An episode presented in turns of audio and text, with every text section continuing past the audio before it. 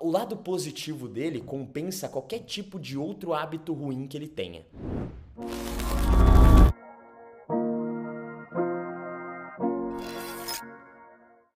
Vocês já perceberam que em produtos de limpeza ou escova, pasta de dente, vai, vamos dar esse exemplo que o marketing as grandes empresas usam e você nem percebe, tá?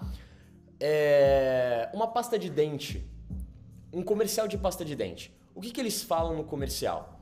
Essa pasta de dente mata 99% dos germes. Esse Red Bull aqui te dá 10 vezes mais energia. E se a pasta de dente falasse assim no comercial? Não mata 1% dos germes. Ou te deixa menos cansado. Estão entendendo onde eu quero chegar? Se a gente fala 99% dos germes, mesmo que seja um número totalmente inventado do cu, a gente foca que não tem germes. Foda-se 1%. Certo? Foda-se 1%. Mas se o cara fala não mata 1% dos germes, você foca nos germes. Você foca naquele 1% e ignora toda a parte boa. Quando eu falo mata 99% dos germes, você foca na parte positiva e ignora aquele 1% que é a parte ruim. Foda-se. Se mata 99, tá safe. Tá ligado? Então o que, que você tem que fazer? Usar uma técnica que eu chamo de contraste. O que, que é o contraste?